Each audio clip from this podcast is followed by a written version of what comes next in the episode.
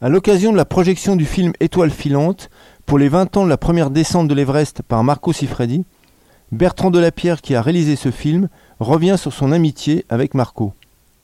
Eh ben, ça fait toujours plaisir de pouvoir refaire des, projections où euh, une personne bah, qui a quand même marqué, euh, je dirais, Chamonix. Donc, euh, donc c'est plutôt sympa de, voir qu'au Vox, il y a du monde qui vient voir le film. Même le film est sorti a 15 ans. Donc, donc après, voilà, c'est plein de souvenirs sympas. Et, par chance, bah, on avait pu les immortaliser avec, avec certaines images. Donc, donc bien sûr, après, après coup, on se dit on aurait dû en faire plus. Mais il y a déjà tout ça qui reste, donc c'est voilà, c'est ce sont la plupart du temps des bons souvenirs. Quoi. Alors précurseur, euh, ce serait se donner un peu trop d'importance. Ce qu'on suivait, il y avait juste, ah, bah, on suivait juste un peu avant nous, il y avait Dédé, Jérôme, tout ça, euh, Sam, qui eux avaient fait déjà plein de choses. Et avant eux, encore d'autres, euh, d'autres les Gouvi, Enco en snowboard. Après, nous, euh, je dirais qu'on était un peu un binôme. Marco était devant la caméra, moi un peu derrière. Donc euh, d'ailleurs, je, peux trouver bien mieux derrière que devant. c'est souvent comme ça que les couples fonctionnent bien. Euh, et, après, on a suivi parce que Marco, lui, avait plein d'idées, plein d'envies. précurseur, oui, il avait déjà vu plein de choses et s'il avait pu continuer sa, sa carrière, il, aurait fait plein de premières. Quoi. Voilà. Après, l'histoire est comme ça, mais au moins déjà il a laissé son empreinte, c'est plutôt sympa que 20 ans après, euh, eh ben, les gens n'aient pas oublié quoi. on était sur les mêmes terrains, on pratiquait ensemble, donc voilà, euh, lui aimait bien ce regard à l'image, cette, interaction avec la caméra. Même après, il a pas mal filmé, il a fait des montages. Après, moi, ça, me fait penser un peu à un couple, toute proportion gardée, euh, Valençant et, Anselme, en fait, Anselme Beau, qui Anselme avait filmé de temps en temps quand même Patrick et, voilà quoi. Euh, et, après, voilà, parce qu'on avait aussi à l'époque, c'était le début des, des tu vois. Et on pouvait aller euh, en montagne avec un sac pas trop lourd et faire des images pas trop mal pour l'époque. Maintenant, sûr que ça a vieilli, bien sûr. Maintenant, on a des petites caméras et c'est, c'est faire un truc vachement mieux, c'est sûr. Mais, euh, mais c'était quand même sympa de rationaliser, même en XP. il fallait pas, comme tu dis, pas d'hélico, pas de grosses équipes pour faire des images bah, sur le terrain. Et ouais, 21 ans quand même, c'est jeune hein, pour faire l'Everest. C'était pas... Il avait déjà, c'était son, c'était un de ses gros rêves euh, qu'il avait réussi à monter euh, assez jeune. Hein. Et puis, euh, et pas grand monde l'avait cru au printemps. C'est vrai qu'il avait, c'est vrai qu'on disait, même moi le premier, hein, pas le premier, mais je disais, ah, écoute, ce serait quand même mieux l'automne, l'Everest, la neige est dure, il y a du vent, c'est pas, pas une saison de faire du ski quoi en fait. Et ben voilà, il, à 21 ans, il, a déjoué les pronostics et, ça avait fonctionné quoi. Donc, euh, donc bravo.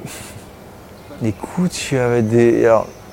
Je ne suis pas Miss Olay, euh, en tout cas je ne suis pas dans les statistiques, mais je crois que c'était retenté une fois la part des, Nordiques, et je crois qu'il malheureusement il y a eu un accident. Et depuis, euh, le Polonais qui a réessayé une fois, celui qui a fait le K2. Euh, et, voilà, après, c'est vrai que ça demande un investissement financier, même si on a des sponsors, tu vois, c'est aléatoire. Hein. Tu peux, euh, t'as beau être très bon, si tu te chopes du Jetstream ou autre chose, bah, ton créneau, quand tu as ta fenêtre et que bah, qu'il n'y a pas les conditions, tu as beau être super fort. Regarde Kylian, je crois que cette année ils ont peu le créneau et ça n'a pas fonctionné quoi. Même lui, tu vois, ou même d'autres gens quoi. Hein. Ouais, ouais, ouais, bah écoute, c'est ça, on, avait l'humilité de se dire, euh, avant de monter à, presque 9000, il faut d'abord gravir les, échelons euh, petit à petit.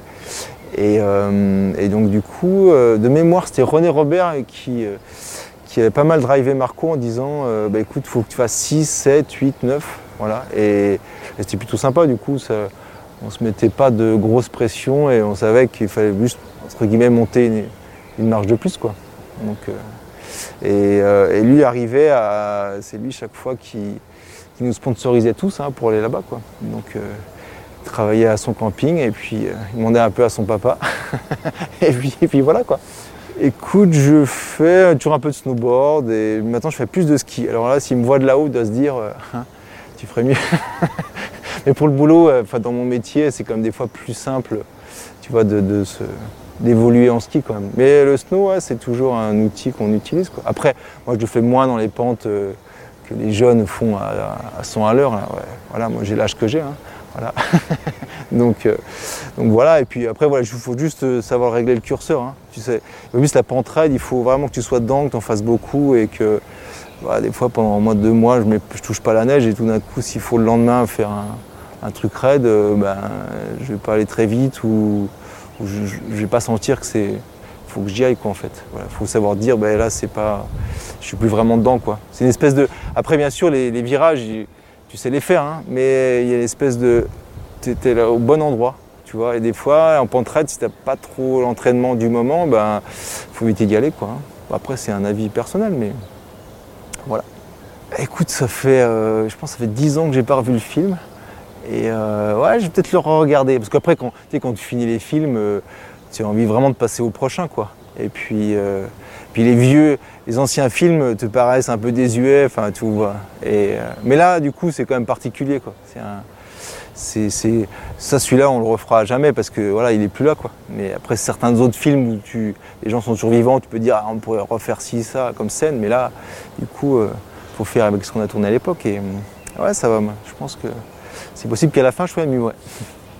Ouais, bah tant mieux, hein. tant mieux que si- s'il a marqué Chamonix, euh, c'est que du coup, en plus c'est dans le bon sens, il avait toujours le sourire, euh, il n'y a a pas d'énormes coups de gueule ou de polémique, hein. tu vois, ça, en plus certains jeunes, euh, ça a motivé certains jeunes, Euh, l'autre fois Vivian me disait que c'est, il avait un peu, il avait un peu en tête ce qu'avait fait Marco, bien sûr maintenant Vivian il a fait plein d'autres trucs, le, comment dire, le Nant Blanc et plein d'autres ouvertures, donc du coup c'est sympa que les, la nouvelle génération un peu euh, bah, prenne, euh, pas l'héritage de Marco, mais en tout cas euh, s'inspire de lui quoi. En tout cas c'est sympa de dire qu'il est un peu, il est un peu toujours là quoi.